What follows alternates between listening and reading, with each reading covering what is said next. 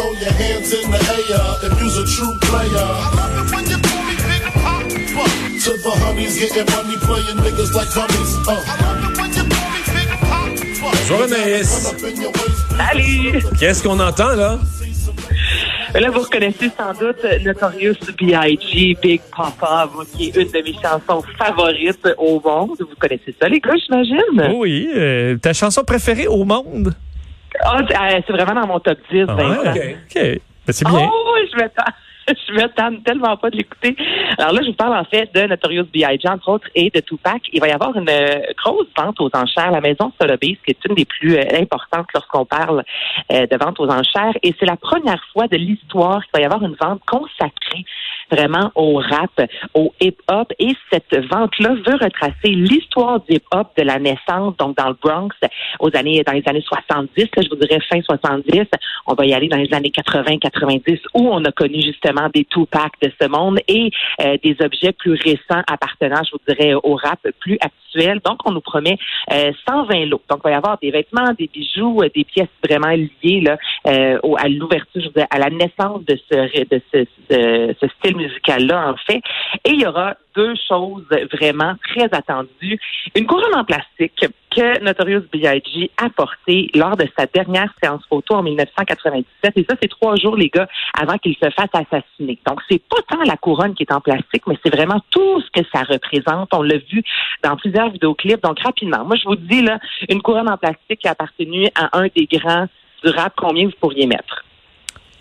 Euh, je pense pas que tu vas entendre mon chiffre. Ouais. Je te l'offrirais, là, mais je paierais un 20, Ouais. 20 Et là, là, Vincent vient de dire quelque chose. là. Si, euh, si c'était pour faire plaisir à une collègue, on là, met chacun 20 là. ouais, là, 40. peut-être. Pour moi-même, bon, ça vaut en bas de deux piastres. Bon, ben là, pour... c'est peut-être ce qu'elle vaut dans la vraie vie. pense pas que- Ouais, je pense pas que je suis compétitif, là. C'est sur Sotheby's. Pas pantoute. Pas pantoute, Mario, mais là, Vincent, tu vois, mettons, ton vin ajoute 4 zéros. Donc, on est plutôt dans le 200 à 300 000 dollars américains Wow. pour cette couronne en plastique-là. Et on attend aussi de voir combien des lettres d'amour que Tupac a écrit. On parle de 22 lettres d'amour. Au total, c'est 42 papiers qu'il a écrit à l'époque à sa, son amoureuse alors qu'il était vraiment fin adolescence, là, euh, vie de jeune adulte. Tupac, qui a été longtemps le meilleur ami de Notorious B.I.G., qui est devenu ensuite son rival et qui s'est fait aussi assassiner. hein. Donc, il y a vraiment quelque chose de particulier de son assassinat. Euh, je vous rappelle qu'il n'a jamais vraiment été élucidé et pour ça, on pense peut-être aller chercher un 80, 90 000 dollars toujours américains. C'est Hard Rock Café qui achète ça pour les mettre dans ses, euh, dans ses murs? Eh non, c'est ça aussi qui est particulier, là, c'est que pour une fois, c'est pas des collectionneurs. La majorité des objets, Mario, euh, c'est des objets qui appartiennent encore aux familles, vraiment, là, Oh. qui ont eu en, en héritage. Et que là, ces familles-là, parce que les sous avancés euh, seront remis notamment à Building Beats, qui est une, euh, une organisation, en fait, qui promeut l'émancipation par la musique. Alors, contrairement à beaucoup d'autres ventes aux enchères où ce sont vraiment des collectionneurs qui décident de vendre certaines choses, là, c'est la famille qui garde depuis longtemps, exemple, les lettres de Tupac et on se dit, OK, là, c'est pour une bonne cause. On met ça aux enchères. Donc, il y a vraiment quelque chose de beau dans tout ça et de mythique à cette vente-là, là, je pense, parce que c'est la première fois, comme je vous dis, qu'on met vraiment l'histoire du hip-hop de l'avant. Euh, la pandémie affecte encore euh, le milieu culturel. Anaïs, Lara Fabian qui quitte The Voice en France, Tu l'as bien dit. qui va, mais on n'a pas le choix, euh, pour rester au Québec et annule sa tournée. Tu l'as tellement bien dit, le The Voice. J'adore ça. Et ça, ben oui, effectivement. Ben oui, c'est vrai, hein, c'est pas la voix, c'est le, le The Voice.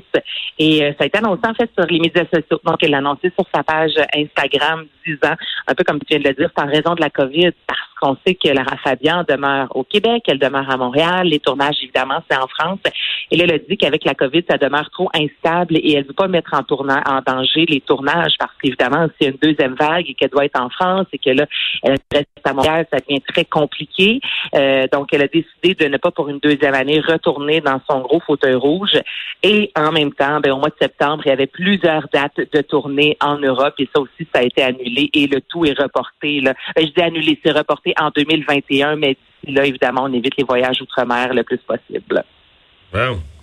C'est drôle, The Voice, parce que les Français, ils, ils ont développé une, euh, une nouvelle langue. Tu sais, c'est qu'ils parlent ni anglais ni français.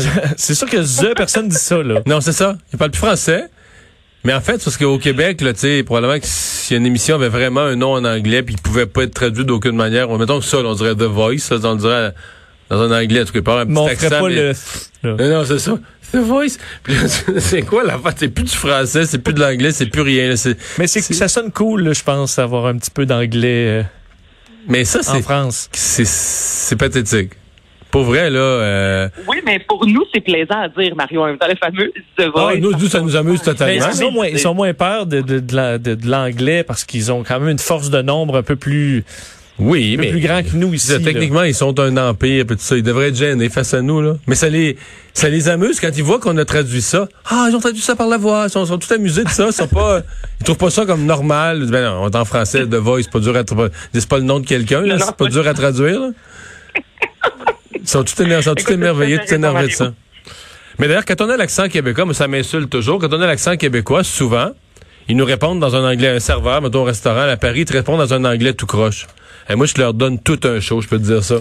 Je m'excuse, je fonds en excuses. Puis je dis, ah, excusez-moi, je parle que français, je suis pas bilingue, je parle pas anglais. Vous pourriez trouver quelqu'un ici qui parle français. Je suis en France, là. Puis je, je demande quelqu'un qui parle français, plaidant, hein, m'excusant de mon D'être incompétence. en D'être français. unilingue français, de pas parler l'anglais. Puis je dis, je dis que je fais là que je parle très bien, j'ai étudié en anglais. là. Elle dit, faudrait que je vienne, je l'apprenne un jour, puis tout ça, puis je m'excuse, puis tout ça. Et là, comment ils réagissent? Ben, il parle en français, qu'est-ce que tu vas être en France? Oh oui. Tu j'espère que je, je fais ça en me disant, j'espère qu'ils se rendent compte qu'ils sont nono, là, tu leur parles en français parce que t'as pas le même accent qu'eux. euh, C'est, c'est pas tout le monde qui a pas ton, c'est pas tout le monde qui a pas ton accent. J'ai, quand les Marseillais débarquent à Paris, ils leur parlent-tu en anglais? Ah, ma foi. Bon. Parle-moi de Céline Dion. Hey, on va changer de Céline. Mais tu me parles d'accent. Céline a dévoilé un court métrage de 7 minutes, un an après la sortie de Courage. Elle euh, brise en quelque sorte le silence et euh, s'explique un peu, raconte, excusez-moi l'expression, le behind the scene, euh, comment ça a été quand même exigeant émotionnellement pour elle de tourner, d'enregistrer ce premier album-là, premier album en anglais depuis le décès de René. Elle raconte justement qu'elle s'est retrouvée mère monoparentale. Et c'est ça, Mario, tu parles d'accent, mais et je vais vous faire entendre un extrait. Écoutez ce court euh, métrage-là. Bon, Céline est magnifique, il y a des mouvements de danse. Elle porte un beau chignon avec une robe jaune canari. Et je retrouve la Céline québécoise. Moi, je trouve qu'il y a souvent la Céline, et je suis pas la seule, même elle l'a- dit, la Céline qu'on voit aux États-Unis, à Jamie Fallon. C'est plus euh, glamour, vraiment, là, avec son côté américain. Et il y a la Céline qu'on voit souvent en entrevue ici, qui nous sort steak de dingue patate avec ses jokes.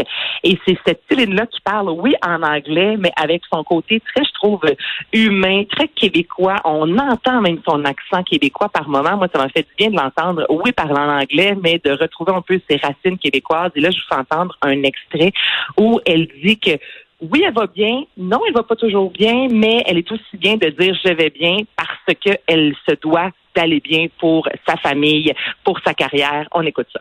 to you. You lose the love of your life and you have to carry the house and the children and tell them it's going to be all right.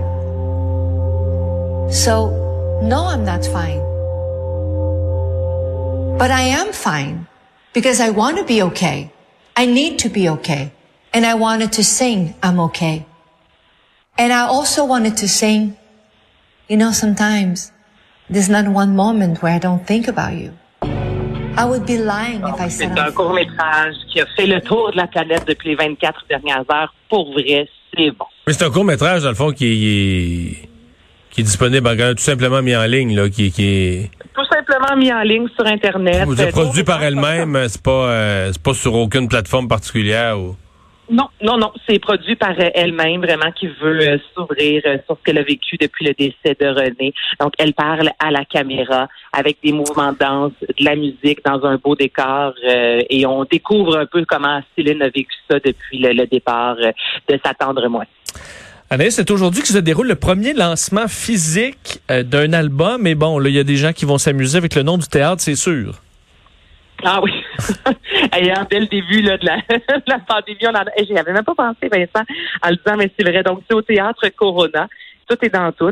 Et c'est la chanteuse Coralie. Je vais vous faire entendre en trame de fond euh, la pièce Génération. Donc, c'est vraiment le premier lancement physique ce soir. Elle sera sur scène avec Christian Marc Gendron. Et c'est comme, ça fait du bien au moins de savoir qu'enfin, on peut euh, un lancement versus tous les autres qui ont été euh, virtuels sur, euh, exemple, l'application Youk, la salle virtuelle. Les gens sont invités à porter un masque. En fait, c'est obligatoire. Il y aura la distanciation sociale. Mais quand même, pour les artistes, c'est une bonne nouvelle de pouvoir recommencer parce que les mardis, actuellement, c'est ce qui se passe. C'est toujours des lancements de disques. Là, l'automne s'en vient. Il va y en avoir plusieurs. Et ce soir, c'est officiellement le premier. Merci Anaïs. On va, aller- on va aller à Bye une bye. pause. Euh, Dans un instant, on se demande pourquoi le gouvernement a mis sur la glace euh, son projet de recours à une, euh, à une application pour tracer les gens qui auraient la COVID.